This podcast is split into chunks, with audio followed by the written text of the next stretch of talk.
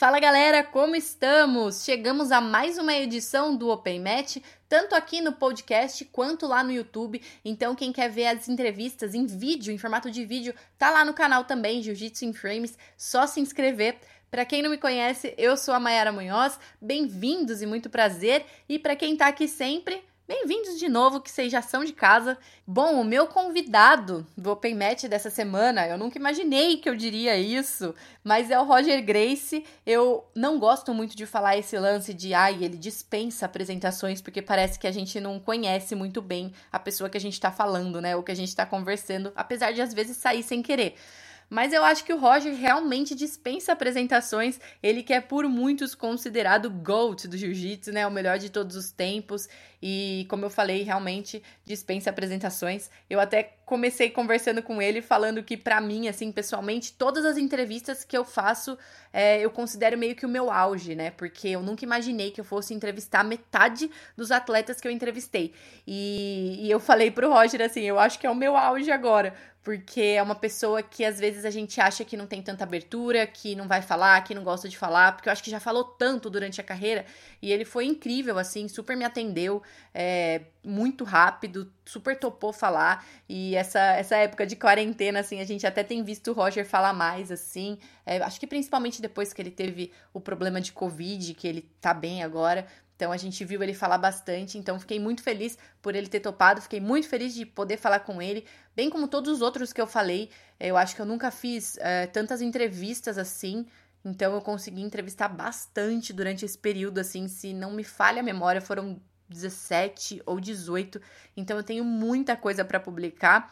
Mas vamos ao Roger. Então eu conversei com o Roger essa semana. A gente falou um pouco sobre ele ter 10 títulos mundiais, sobre ele ter finalizado tanto no ADCC e ter quebrado um recorde. Falamos assim sobre brevemente sobre ele no MMA. Falei também sobre o corona, mas não, não era uma coisa que eu queria muito aprofundar, porque bastante gente já falou, e também porque é o um assunto que não é o que vocês vêm procurar aqui, eu sei. É bom assim, às vezes, a gente sair um pouco dessa, dessa loucura que a gente está vivendo e conversar um pouco sobre outras coisas. Ele falou sobre a academia dele, que ele já tem há 17 anos, né, lá na Inglaterra falou sobre os treinos online, ele está disponibilizando lá no Roger TV também, rogergrace.tv, é, alguns vídeos que vocês podem assinar e assistir. Olha, eu fazendo merchan pro Roger. Mas é isso, então a gente teve um papo muito legal. É, foi um baita de um prazer conversar com ele. Eu espero que vocês gostem e compartilhem lá comigo, como sempre, os feedbacks. Me falem quem vocês queriam ver aqui. Tem bastante entrevista pendente para publicar ainda, como eu já falei. Eu tô pensando ainda como dividir isso, porque eu não queria. Sol... Na verdade, a minha ansiedade me faria soltar tudo de uma vez, mas não faz muito sentido.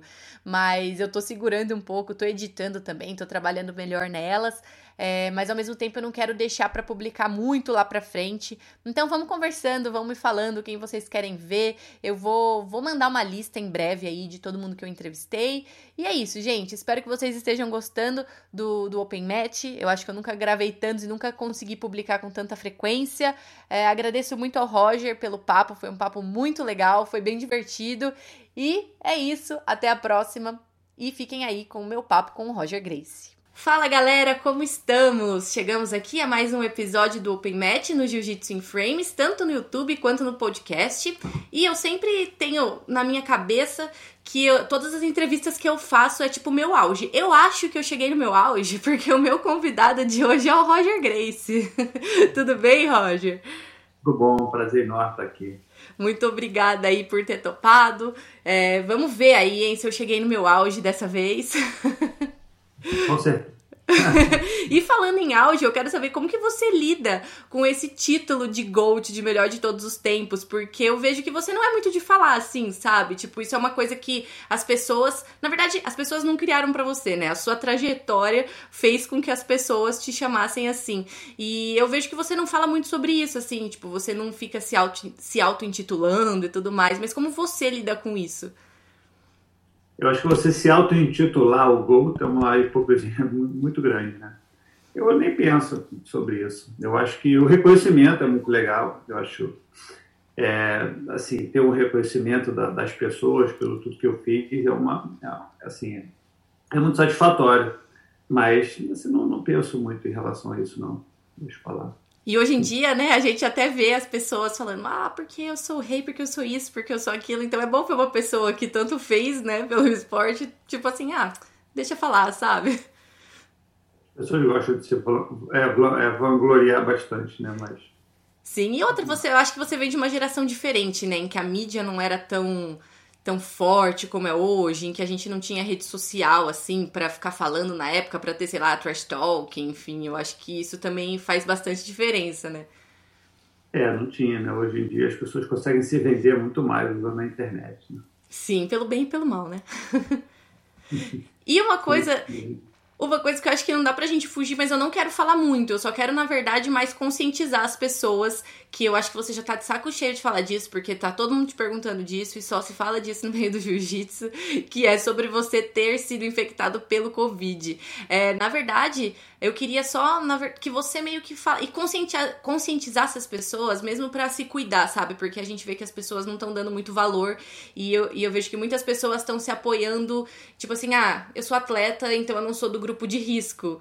Então, tipo assim, você não é do grupo de risco e infelizmente é, foi infectado. Eu pensava, né? Falei, ah, se, se me pegar vai ser só uma gripe, eu vou passar uns dias é. gripado e acabou. Acabou, assim, eu conheço várias pessoas que pegaram aqui alguns brando, outros um pouco mais sérios. E eu, eu, eu, não tive sério porque no, no, meu quadro não se agravou, não precisei ir para o hospital sem incubado. Né?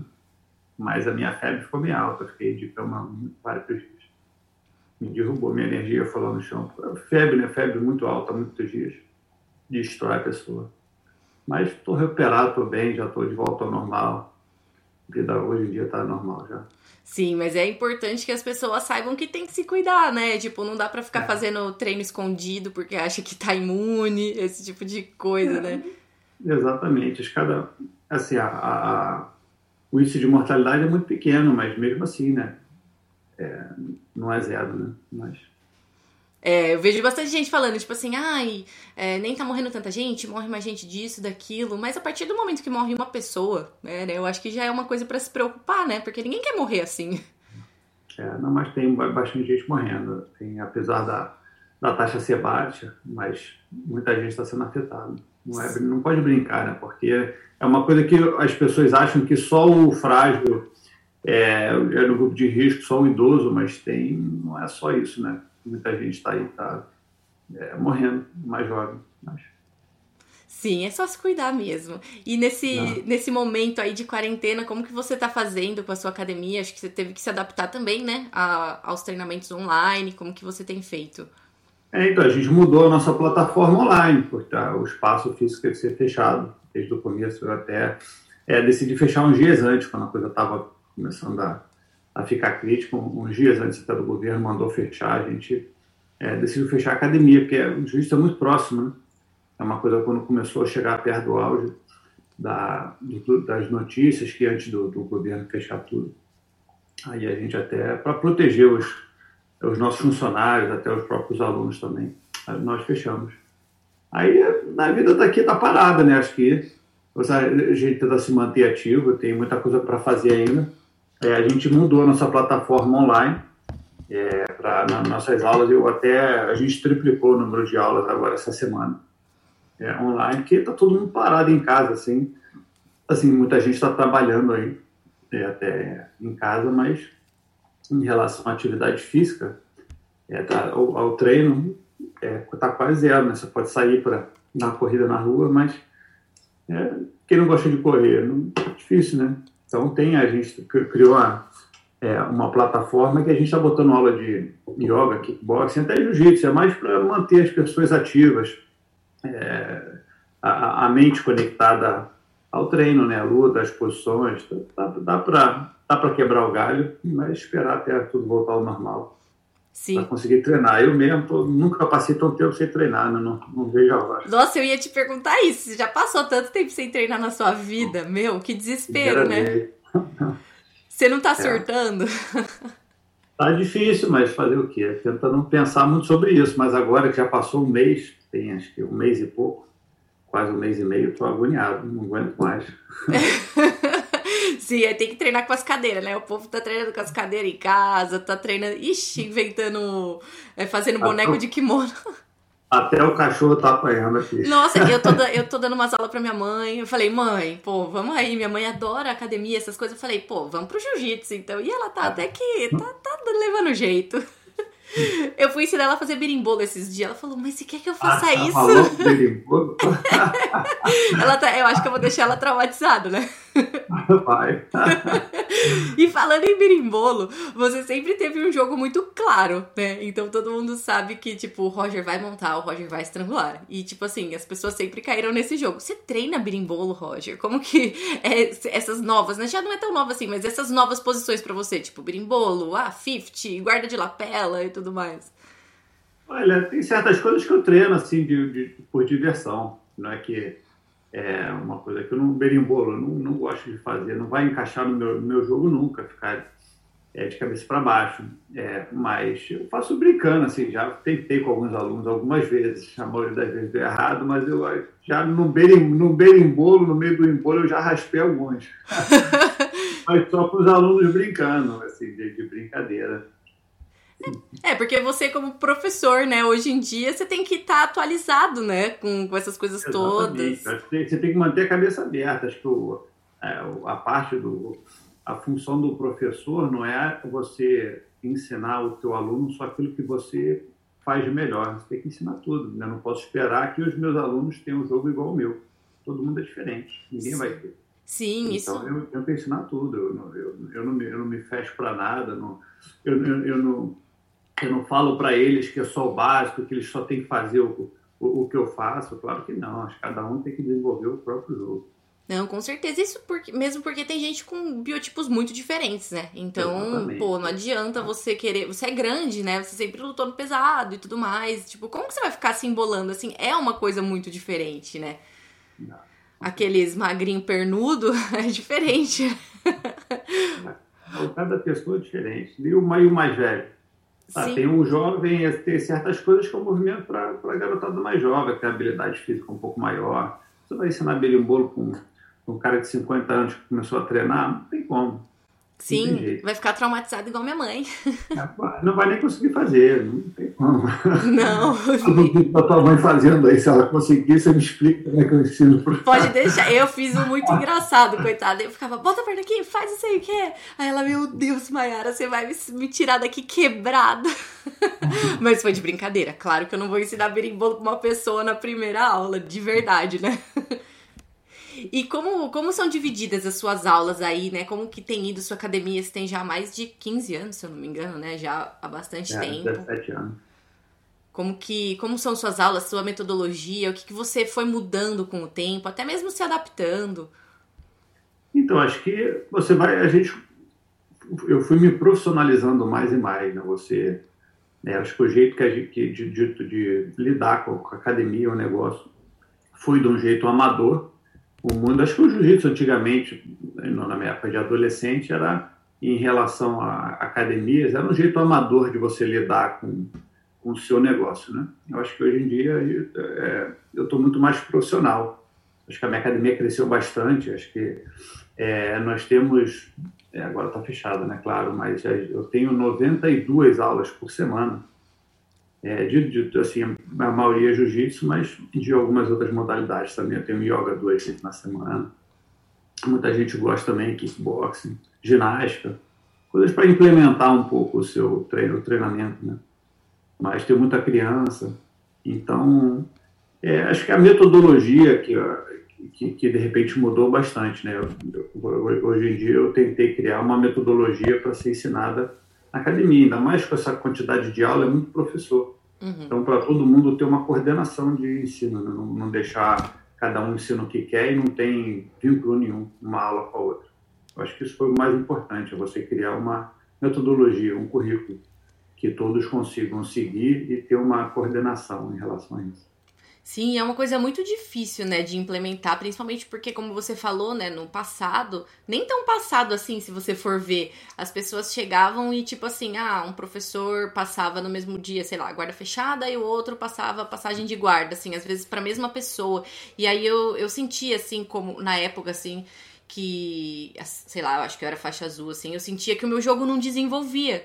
Porque, tipo assim, você não, não tem uma continuidade naquilo, né? Então você acaba ficando meio perdida, tipo, acaba ficando, sei lá, meio termo em cada coisa e acaba não ficando bom em nada, né?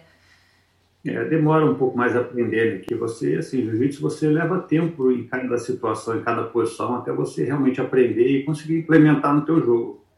É, e quando você aprende é, coisas que são totalmente diferentes confunde um pouco a cabeça, né? Se cada dia você aprende uma ou na guarda, ou na motada, na queda, se não tem nenhuma coordenação nas posições, você não tem nem tempo de praticar aquilo para absorver. Né? Sim, é uma coisa que é, não é fácil, né? É complexo. E às vezes os iniciantes querem, tipo, pular essas etapas e aí lá na frente que ele fala, putz, por que, que eu fui pular esse detalhe, sei lá, do triângulo? Agora eu não consigo nem mais fazer. Isso é muito. É doido. É, que acontece muito, né? As pessoas querem já querer é, ficar rápidas, ficar melhores mais rápidas e esquecem é, o fundamento, né? Acho que é o, o básico, não ficam com buracos no jogo. Você quer dar berimbolo, mas não sabe defender um ataque de costa. Entendeu? Tem que ter uma, uma direção um pouco. Sim, ainda mais com o YouTube e com tantas plataformas hoje que ensinam um monte de coisa mirabolante e todo mundo tendo acesso, então as pessoas vão com muita sede ao pote, né? Tipo, e querem assistir e querem fazer e não importa o que o professor tá falando, eu quero fazer porque eu preciso aprender, desespero, né? Exatamente. As pessoas assistem muita, muito lutas, né, de é, no, no, e vídeos de, de outras pessoas, aí ficam naquela sede de querer aprender o que eles estão fazendo. É bom, mas muito é ruim. Tem que ir Sim. devagar. É, na verdade tem que é uma questão de saber filtrar, né, na real. É. Você sabendo filtrar tudo certo. E como que é a sua rotina aí, né? Com, é, hoje em dia você não tá mais no cenário competitivo, mas até um, um certo tempo, acho que até 2017, né? Você estava competindo é, precisava fazer camp, precisava fazer preparação física, precisava cuidar da sua academia? Como que era isso? Era, era mais difícil os últimos anos começar, por isso que eu decidi parar também, né? Porque eu estava achando muito difícil coincidir é, ser, tentar ser empresário e atleta ao mesmo tempo. Então, chegou um momento que ficou impossível, tanto é que eu tive que decidir. Falei, não, não dá mais, eu vou, vou me aposentar agora, porque você acaba não fazendo nenhum nem outro bem feito. Então, é, é, agora eu estou sempre sendo focado, assim, continuo treinando menos, bem menos do que antigamente. Mas agora o foco mudou, né? Tem outros objetivos, outras, tentar fazer outro, é, tentar outras conquistas, né? Não, eu agora, quero. Não, pode falar. Não, eu falei agora fora do tatame. Né? É, então, eu queria saber que mais falta para você conquistar. Porque, tipo assim, você já conquistou tanta. Assim, a gente vê, né, de fora. Tipo, recorde em ADCC de, de finalização. Até um certo tempo você era recordista em Mundial. Aí foi pro MMA, lutou MMA. O que, que falta na sua vida? É, assim, falta milhares de coisas. Eu acho que entrando numa fase nova, meio que tudo que eu fiz zerou agora, digamos assim, porque eu, é, eu não, a, a, minha parte de atleta, de lutador, foi encerrada. Agora eu estou começando uma nova fase, quer dizer, começando eu já é, eu já, assim, já tenho o meu negócio há muito tempo, então é, não estou começando, mas agora eu estou assim, mais 100% dedicado a isso depois que me aposentei. Então, é, são outras, outras conquistas, outros objetivos. É, eu acho que é, o mais importante é eu conseguir usar é, a, a, mentalidade é, que eu tive na luta, né, que me fez é, conquistar o que eu conquistei, agora em outros em outros, é, outras áreas. Se eu conseguir fazer isso, eu vou ser pessoa, vou conseguir conquistar muita coisa. Vai ser a, o principal é o principal da, do, do esportista, né? Em todos os, todas as áreas, todas as modalidades. É, depois que eles se aposentam, eles falam: o que, que eu vou fazer agora? Eles estão tanto, tantos anos focados em uma coisa, de repente eles têm que mudar a vida inteira. Tem que mudar a vida, assim, tudo, tudo, tudo a, o seu estilo de vida é mudar. Você vai fazer o quê? Muita gente se perde.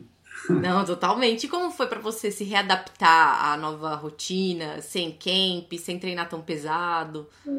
Foi fácil, porque eu já vinha fazendo isso. Então, é, Agora, foi até melhor de uma maneira que agora eu não tenho que me preocupar em tentar me manter atleta.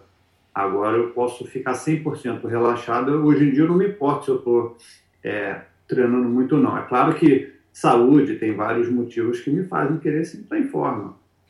É, isso que é muito importante para todo mundo. Mas eu não tenho necessidade de treinar. Eu não me sinto com peso na consciência de não estou treinando. Entendeu? Antigamente, se, eu estou fora de forma, se eu não estou treinando muito, tem aquela. É, se sente culpado. Então a sua, a sua cabeça, você começa a se focar, não tem que treinar, tem que fazer isso. Hoje em dia eu não tenho mais isso, não, não me importa. Se eu conseguir treinar hoje, se eu não conseguir, eu vou treinar amanhã, vou malhar amanhã, vou fazer o que for. Mas tirou a pressão do, dos meus ombros. E você tinha, né, no dia a dia, assim, você sofria muito com essa pressão a, a ponto de falar, putz, eu não quero mais isso, tô de saco cheio, sabe? Tipo um overtraining mental, assim. Não, nunca senti isso não, porque eu nunca deixei essa pressão é, me influenciar tanto. Foi assim, se eu estou cansado, eu não treino, sabe? Não é aquela pessoa que eu tenho que treinar igual um maluco, independente do que meu corpo está tá falando. Eu acho que tenho pressão, sabe? Eu treino quando, quando eu tenho que treinar, meu foco quando eu tenho que focar. Se não tem uma luta, não, quando não tinha nada, nada em, em mente, eu, sabe? Eu, se eu não estou afim de treinar, não treino. Se eu vou ficar uma semana sem treinar, problema. Então, isso nunca me influenciou muito. Eu sempre treinei porque eu gostei muito de treinar e sempre amei lutar. Então, não, eu nunca me senti pressionado a, a, fazer o que eu fazia. Então, isso para mim, essa obrigação que muitas pessoas se botam, eu nunca me botei como eu tenho que fazer isso por obrigação. Eu sempre fiz por amor, que, é o que eu queria fazer. Então, essa pressão não, nunca tive, não. Sim, é até bom às vezes, se você não fica muito bitolado, que a partir do momento que você fica com aquele negócio muito na cabeça, você nem consegue render tanto, né, no treino. Às vezes você vai treinar num dia ruim e você não consegue nem desenvolver, sabe? Você não consegue encaixar, sei lá, suas melhores posições e tudo mais. Então é importante também você dar esse descanso para você mesmo, né? Exatamente. Exatamente. E como que, como que você lembra da sua vida, assim, antes da faixa preta? Como que foi nas suas faixas coloridas, assim? Você teve muitas conquistas também, né? Teve mundial, teve um monte de coisa. Então, eu queria que você relembrasse um pouco da sua época do Roger antes da faixa preta. Uma fase muito boa, acho que foi a fase que eu mais treinei, né? Que eu mais me dediquei, que desde, desde faixa amarela até a faixa preta. Se é claro que eu continuei treinando na preta, mas eu acho que a, a, parte que eu mais me dediquei, que você é jovem, que machucado nenhum dura mais que dois dias, nessa fase maravilhosa. e eu só treinava, assim, eu, eu, não tinha preocupação nenhuma. Foi uma fase muito boa, que não era jovem, não tinha, meu, não tinha, sabe, não tinha academia, não tinha é, em relação a trabalho, muita preocupação é, com financeiro e outras problemas que vêm na, na vida adulto, então era só treinar. Então, me dedicava integralmente era acordar, me preocupar, treinar duas vezes ao dia, descansar para treinar de novo e só. O meu foco era 100% esse. Então, era uma fase muito boa. Que não, todos os estresses da, da vida adulta não, não, não chegaram em mim ainda. Nossa, será muito bom. Você imaginava que nunca ia chegar, na verdade, né? É, exatamente. Você acha que você vai. vai, vai é, é, a vida é aquilo ali. É. Treinar era tipo brincar e tudo mais. É. e, e você já, assim, eu acho que o seu histórico no sentido familiar mesmo era meio que inevitável que você caísse no meio do jiu-jitsu, né? É, você já se imaginou na vida, tipo, poxa, se eu não fosse isso, eu seria outra coisa. Você já se imaginou fazendo outra coisa na sua vida? Já, mas criança, que eu, eu que eu decidi é, ter, assim, ser, ser, lutador, ser, tentar ser o melhor já desde novo, de, uns 13, 14 anos. Então, antes disso, é pensamento de criança, né? Você pensa ser tudo menos lutador de jiu-jitsu. Até astronauta eu já pensei em ser. Né? É, aquela, é, é, o pensamento infantil que toda criança tem, que toda hora muda de ideia, quer ser uma coisa. Quem não, que, que menino que nunca pensou em ser detetive policial, né? É. Jogador. é, foi todos, entendeu? Mas é, acho que foi inevitável mesmo, né? É quase que inevitável. É, não tinha, se você não acha que tem a, a gente acha que escolheu alguma coisa, mas quem escolheu foi a vida, não Sim. nada. Sim, é verdade mesmo. E Roger, é, na, você, assim, falando, você falando e assim, vendo é, que você parece que leva tudo muito na tranquilidade, né? E, tipo, eu acredito que na, na sua época de campeonato, tipo, chegar em um Mundial, chegar em um PAN e tudo mais, eram os holofotes assim, Roger favorito, Roger favorito. O que, que passava na sua cabeça é, nesse momento em que as pessoas sempre colocavam o Roger, tipo, no lugar mais alto, assim, e, e como você fazia para que isso não te atrapalhasse, né, de alguma forma? É, acho que a maneira que eu a maneira que eu mais é, aprendi a lidar com isso é simplesmente ignorar, né? Você, você se foca no que você está fazendo e esquece o resto do mundo. Ainda mais no dia de competição. Eu acho que por causa, um dos motivos que eu consegui me manter com essa calma toda, exatamente foi como ignorar completamente o mundo de fora. Então eu chegava no dia a dia de competição, de competição me fechava mentalmente, falava mudo. Se eu já sou calado, então no dia você, você vai achar que eu sou mudo. então eu fechava, ficava, botava música, fazia o que eu tinha que fazer, meu aquecimento, ficava isolado, não gosto de, não gosto, nunca gostei de ficar é, misturado com muitas pessoas no dia de luta. Então ficava assim, tinha certas pessoas que chegavam próximo de mim, só nossa, e é difícil, né? Porque às vezes as pessoas vão trocar uma ideia, elas querem conversar, e aí acabam até tipo, ai, ele é super arrogante, nem fala comigo. Mas, tipo, cada um tem seu mindset na hora, né? Eu acho que cada um se, se concentra de uma maneira, né? Tipo, tem gente que dorme, tem gente que medita. Nossa, quem dera se conseguisse dormir. Eu acho que seria sensacional. Dormir é sempre afeto, você dorme um pouco menos, sempre, normal. Tem gente que não dorme nada, tem gente que dorme mais. Sim. Até dormir, dormir demais é até ruim no dia, no dia de lutar. Então é até bom dormir pouco o corpo fica mais ativo. Mais é, acordado. você fica meio com preguiça, né? Você vai treinar meio tipo down, assim. É. E uma coisa, quando você foi lutar com, com Bochecha, né? Que foi a sua última luta, você tava acho que há uns 5 anos mais ou menos sem competir, né?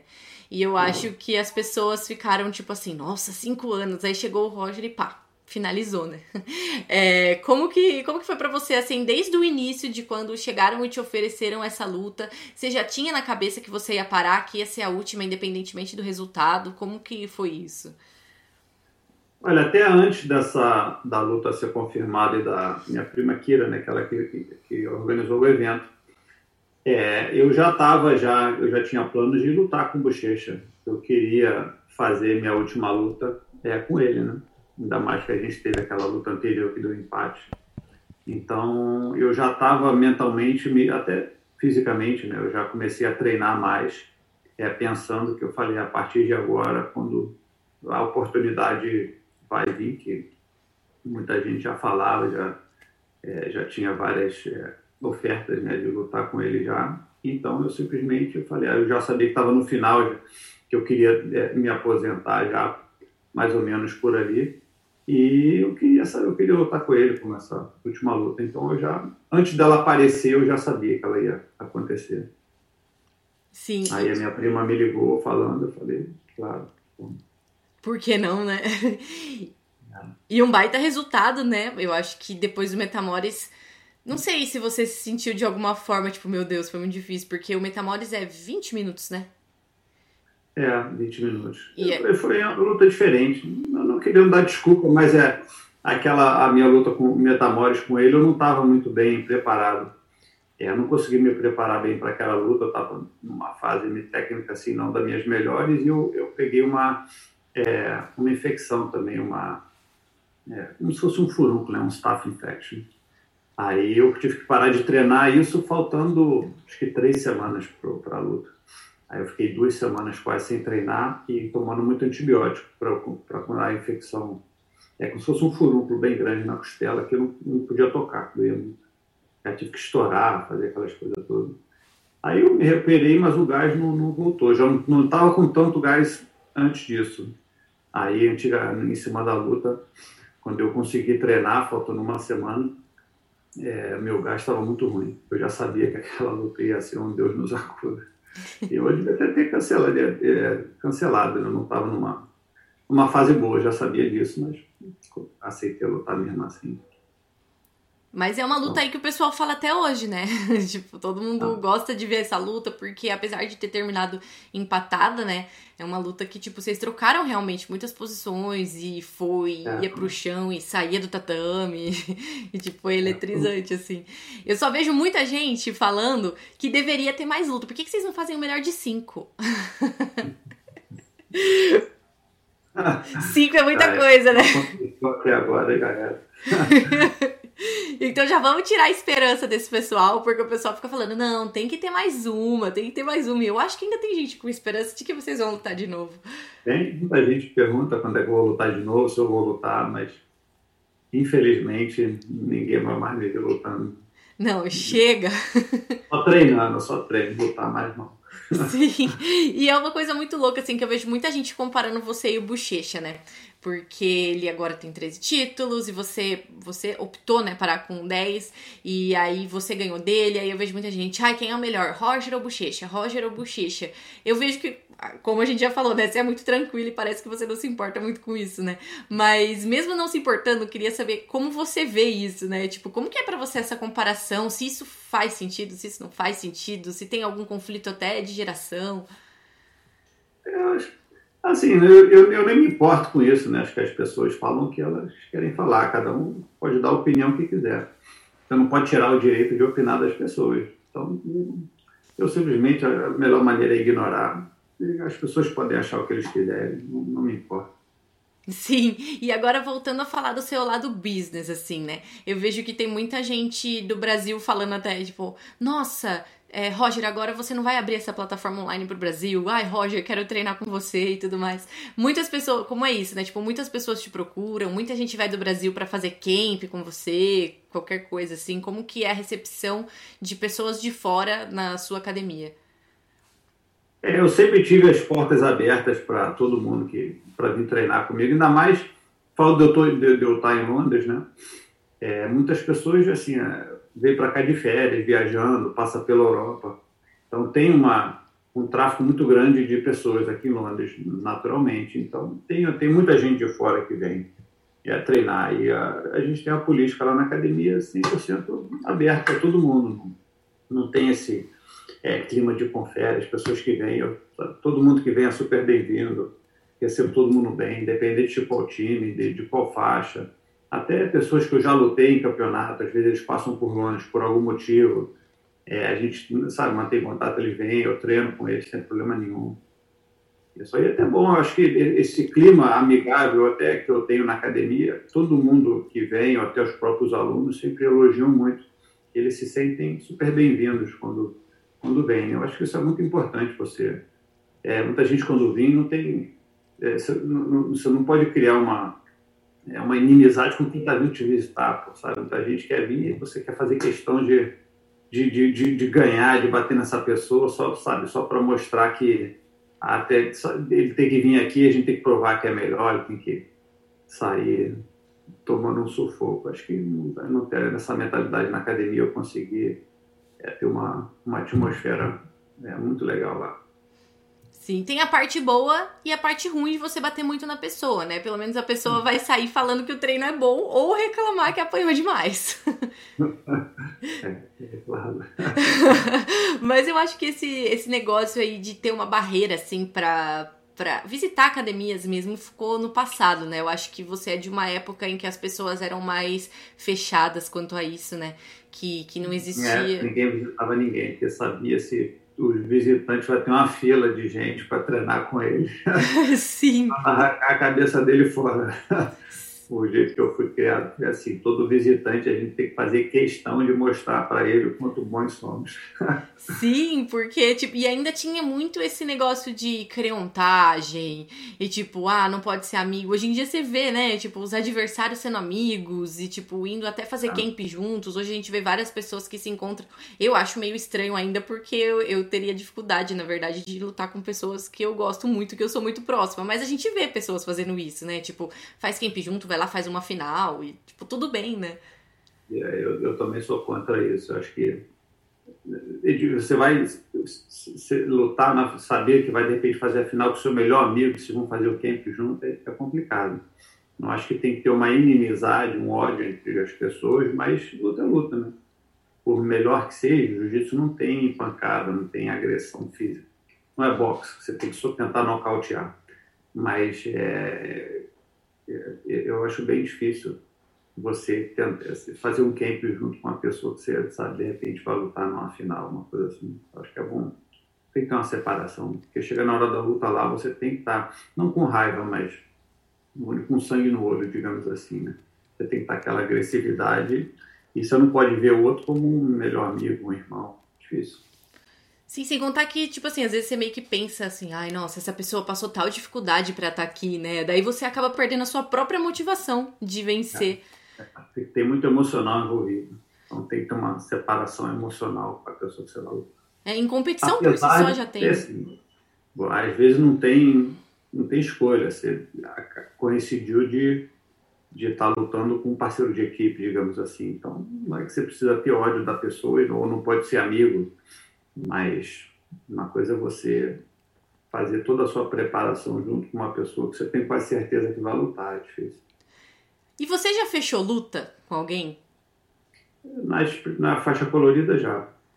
E na preta tinha, nunca? Antigamente tinha muito, tinha muito isso, né? Que é, é para a equipe ser campeã, então é, o melhor ou a pessoa que está lutando pelo time A vai para frente. Eu acho que é mais acho que isso aconteceu até o que realmente ser bom, né?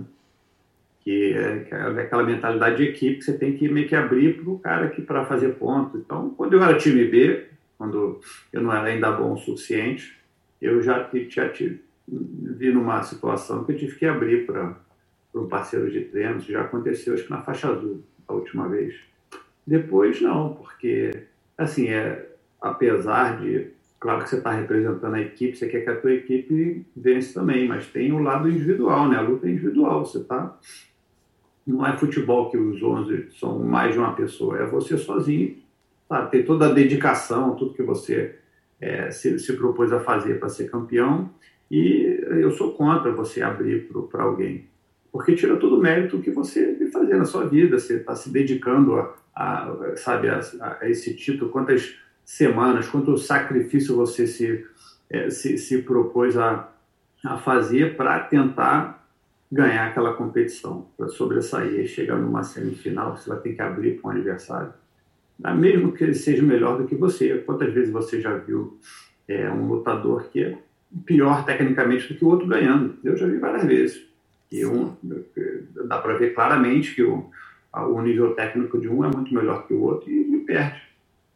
Então, no dia, cada sabe, um dia, um, um, dia pode ser que você esteja no teu dia brilhoso e você vai lá e ganha todo mundo. Você vai tirar essa, vai tirar essa pessoa, não tem como. É, e até mesmo para o público, né? Eu acho que no ano passado e no retrasado a gente não teve as do, a, a final masculina do absoluto porque foi fechado, né? Imagina uma final de Olimpíada de Sim. repente não vai ter, sabe? Isso aí é inaceitável. Isso aí não... O esporte é ser expulso da Olimpíada no dia seguinte. Sim, exatamente. Ah, então, não tem por que não lutar. Pode ser irmão, pode ser, sabe, melhor amigo, pode morar junto, pode ser casal. Tem que lutar. Pô. Não é, não é boxe. Se for uma, uma coisa que você precisa sabe, tentar nocautear, não tem, eu acho que eu não conseguiria. É, sabe, tentar fazer, fazer uma luta de MMA, por exemplo, com um amigo meu. Eu não aceitaria. Com um irmão. Isso aí é impossível. Mas jiu-jitsu, você não sabe bater. Você, não, você, você treina na academia tão forte, às vezes com o campeonato é igual, não muda muito. O foco muda, é claro que tem uma mudança, mas a maneira de lutar é mais ou menos igual. Não tem, não tem por que você não lutar com alguém. Sim, é exatamente o que você falou, né? Tipo, o time A e time B. Daí o time B tem que abrir pro time A. Mas o B com certeza treinou tanto quanto o A, né? E aí ele tá ah. tá esperando tanto por aquele momento e, tipo, acho que acaba até meio que frustrando a pessoa, né? Não. E de, e de um outro modo, assim, se for. É que, claro que é difícil, né? Você lutar e tal. Mas se for equipe contra equipe, de qualquer forma, essa equipe vai pontuar, né? Tipo, perdendo ou ganhando, porque é equipe contra equipe, né? Então, tipo, o ponto tá garantido, porque são as duas pessoas da mesma equipe, não precisa necessariamente fechar. Não. Eu sou contra, 100% contra fechando. Sim, eu acho bem frustrante, assim. Tipo, claro, eu não, não tô na elite, mas como telespectador, assim, né? Como uma pessoa que acompanha, como torcedora, eu fico tipo, poxa, eu esperei o tempo todo por essa luta e aí as pessoas estão fechando. Tipo, é muito frustrante. E aproveitando esse gancho olímpico que você falou, a gente vê bastante gente falando, né, sobre ah, jiu-jitsu nas Olimpíadas, jiu-jitsu isso, jiu-jitsu aquilo. É, você que tá há tanto tempo assim no meio e que conhece profundamente assim a arte em que a gente vive, com certeza conhece de, de Olimpíadas, né? É, qual a sua opinião sobre o jiu-jitsu olímpico? Você acha que deveria de alguma forma ser olímpico ou você acha que tá bom assim? É, eu não vejo o jiu-jitsu na Olimpíada, não. Eu acho que, não, apesar do esforço de, de muita gente para ir, é, eu não, não querendo ser negativo, mas do jeito que eu acompanhando é, as entidades por trás disso, é, eu acho muito difícil. Eu acho que para o atleta é, tem um lado bom e um lado ruim do jiu-jitsu para a Olimpíada. Para o atleta é a melhor coisa que tem, né? Não, não tem nada melhor que você lutar numa, numa Olimpíada. Mas eu acho que pro, tem um lado que para o esporte é, para as academias de jiu-jitsu não, é não, não é a melhor é, opção. Então, acho que o professor de jiu-jitsu que vive do jiu-jitsu dando aula, é, se o jiu-jitsu fosse para a Olimpíada, eles iriam ser muito afetados. Muita gente ia ser muito afetada. Sim, mudaria muita coisa, porque você tem uma equipe país, né? Eu vi até que é, teve, é, teve uma época que eles tentaram fazer o, isso. O começa a ter uma, é, uma. O governo começa a entrar no meio, né? Então muda, eles começam a criar centros de treinamento para o time do, do, do, país e tudo mais. Então, isso tira a necessidade de você ir na academia, você vai nesses lugares que o governo está patrocinando, né? Então, acho que isso, como é, é uma, quase que sem meios, sem fundos é, de, de, você é, fazer dinheiro com esses treinos. Então, o treino é de graça, vai ser muito super barato. Então, como é que você vai querer pagar a academia tendo um lugar desse de graça? Né? Sim, isso sem contar a regra, né? Com certeza muitas regras iam mudar. É... Eu, esse é o, o, o, quase outro tipo de luta. O, o, o jeito tradicional que a gente tem agora, de 10 minutos, não, não iria ser aceitável na Olimpíada, iria ter, ser, iria ter que ser muito menor. E é, muda, iria ser outra, outra coisa. Sim, acho que acabaria vantagem, acabaria muita coisa, né? Então muitas e pessoas, ali, muitas pessoas que jogam lá. muito mais dinâmico. Sim, é. Físico do que técnico, certamente. Sim, até mesmo para as pessoas entenderem, né? Porque o jiu-jitsu não é um, uma coisa fácil de entender. Eu, eu tenho a impressão de que só as pessoas que são do meio que entendem o que está acontecendo, né? Então, por exemplo, é, eu vejo que pessoas que não são do meio estão assistindo o campeonato e vem alguém fazendo guarda e pensa que essa pessoa está na desvantagem. Mas não necessariamente essa pessoa está na desvantagem, né? Às vezes a guarda é a melhor posição dela espectadores do, do jiu-jitsu é só quem, praticamente só quem faz, só quem luta. Quem não luta não entende muita coisa, é difícil entender os detalhes técnicos. De... Você acha que exatamente quem está por cima está ganhando. Sim, e assim, também tem, tem todo o lance de vantagem, tipo, o que, que é exatamente uma vantagem, né? Tipo, quando você quase fez uma coisa e você não fez, como que você vai conseguir explicar isso para alguém que não sabe nem o que é uma meia guarda, por exemplo, né? Vai tentar explicar o que é a meia guarda para alguém. Nossa! é verdade. Não, jiu-jitsu é uma coisa muito difícil mesmo de explicar, gente. Não tem como. E, e, uma coisa que você falou é sobre yoga, né? Eu tenho visto muita gente é, do meio do jiu-jitsu mesmo praticar yoga.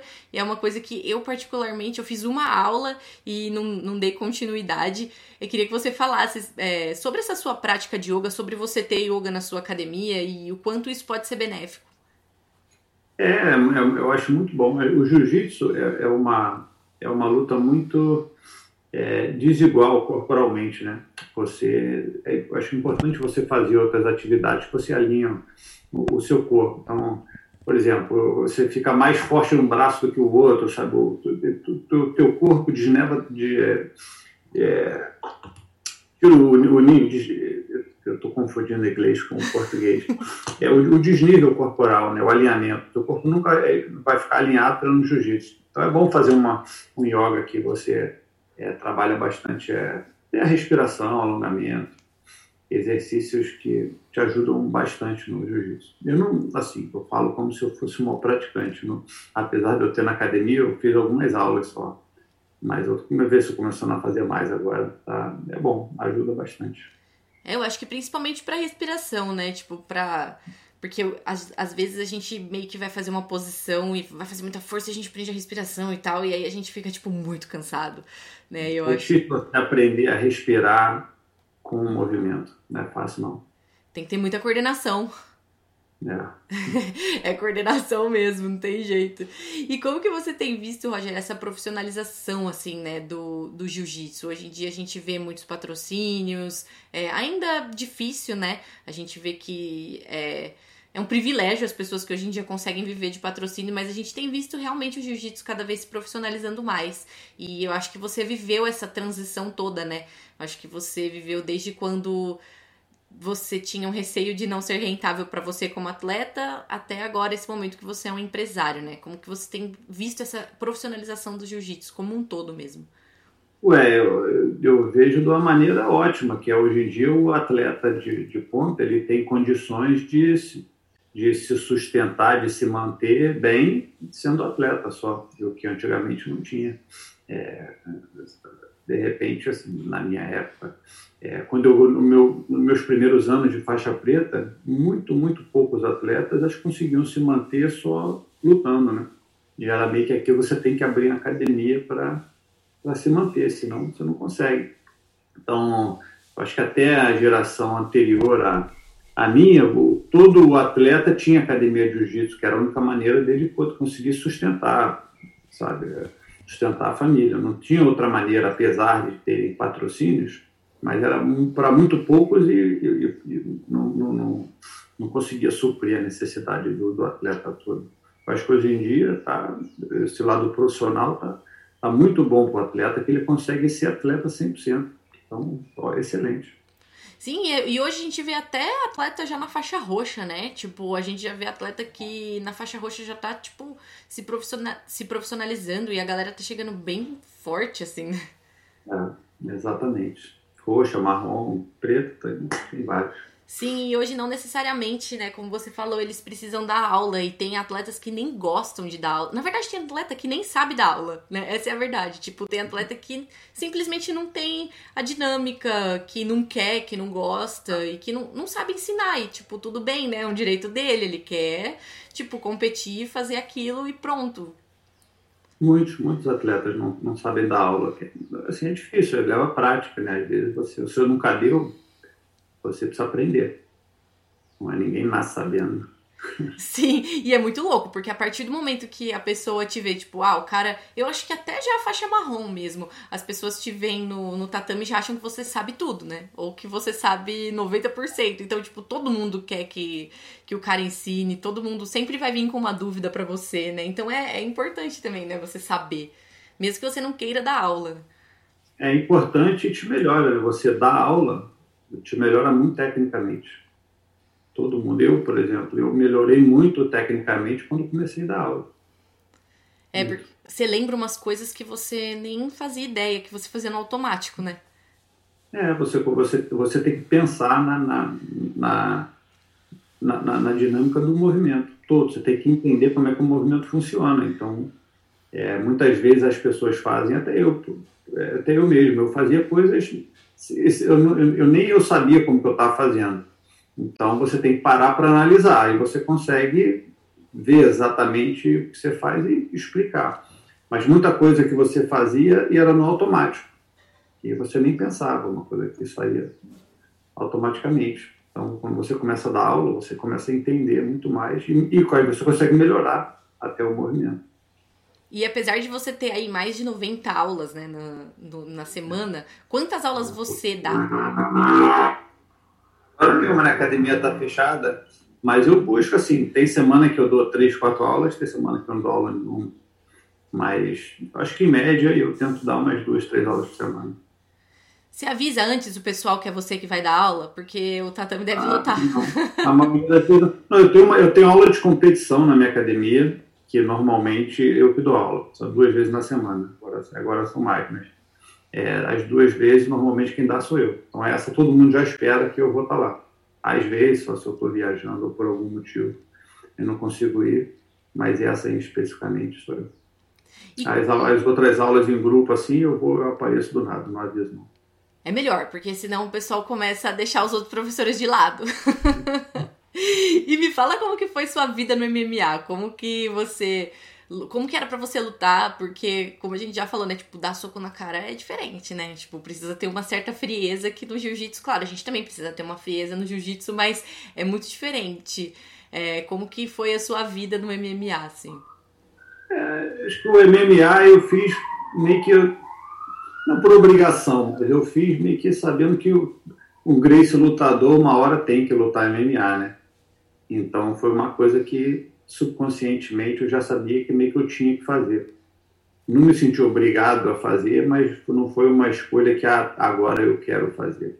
Não, acho que desde eu sempre soube que vai chegar uma hora que é, o meu caminho natural é fazer MMA. Sim. Então, e eu vi, eu vi uma entrevista esses dias do Sam Pierre, eu acho, falando, eu não gostava de lutar MMA. Ele falou, tipo, eu não gostava de estar tá lá, sabe? Eu ganhei muito dinheiro, conquistei muita coisa, mas eu não gostava necessariamente de lutar. E é muito louco você ver uma pessoa do meio da luta que fez isso e falar, tipo, ah, não gostava. Eu ia porque, tipo assim, foi um caminho ah. natural da vida, né? É uma coisa que a gente nunca espera. Mas eu vejo, eu não adorava lutar MMA, não. Eu lutava porque eu tinha que lutar. Eu achava que tinha que lutar. Né?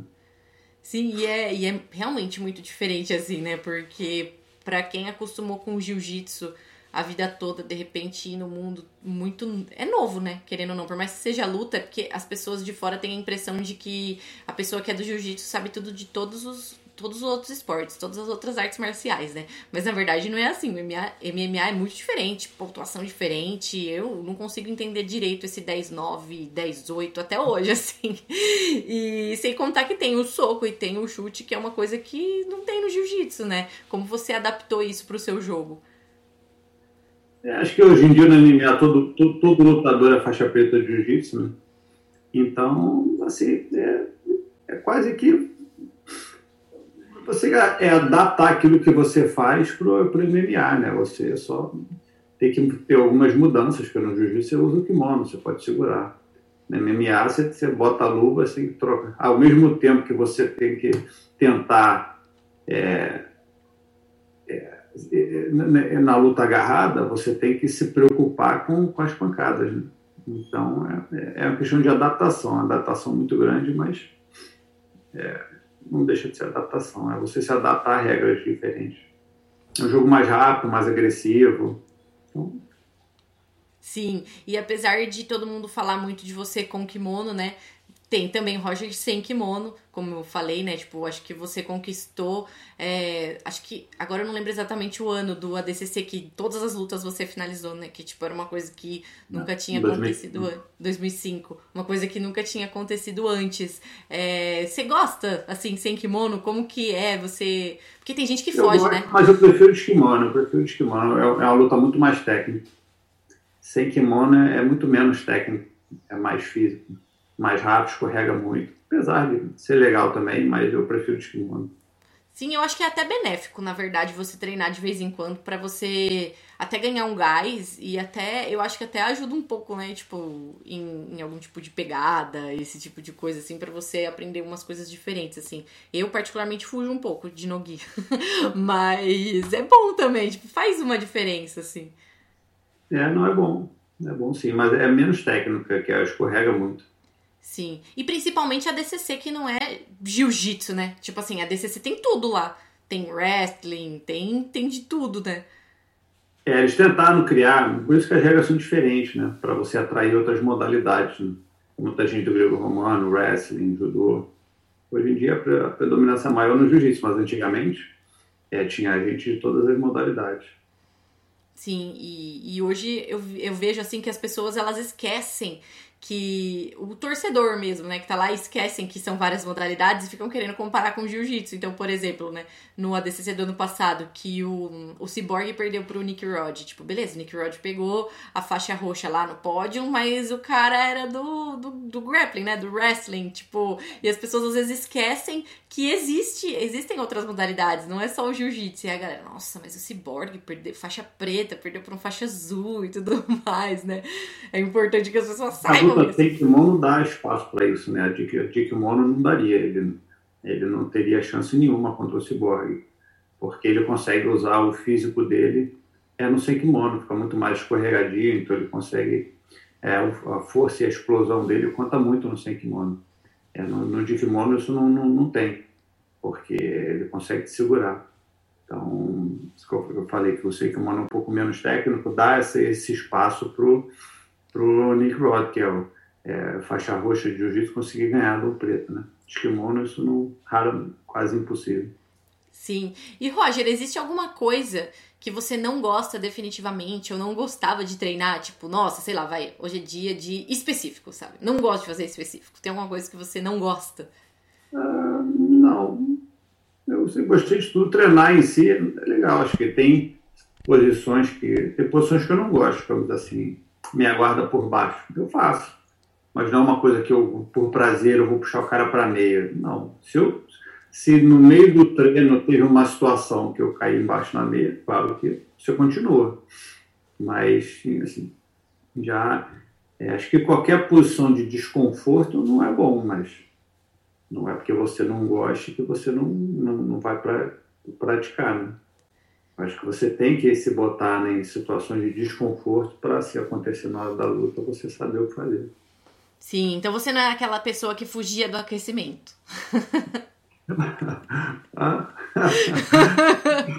Como? Não, não, assim, acho que quando eu era mais jovem eu não me preocupava muito em aquecer, não.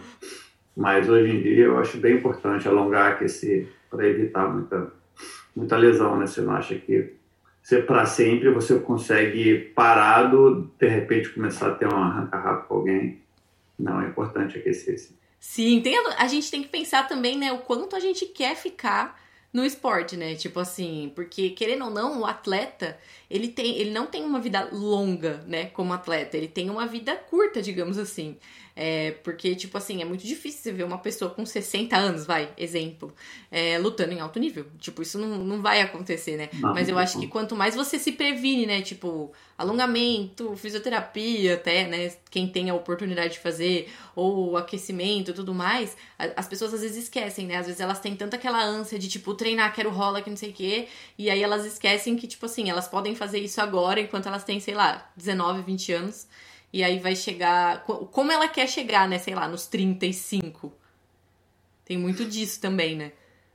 É, mas quem não faz isso, acho que começa a acumular machucado, né? Lesões.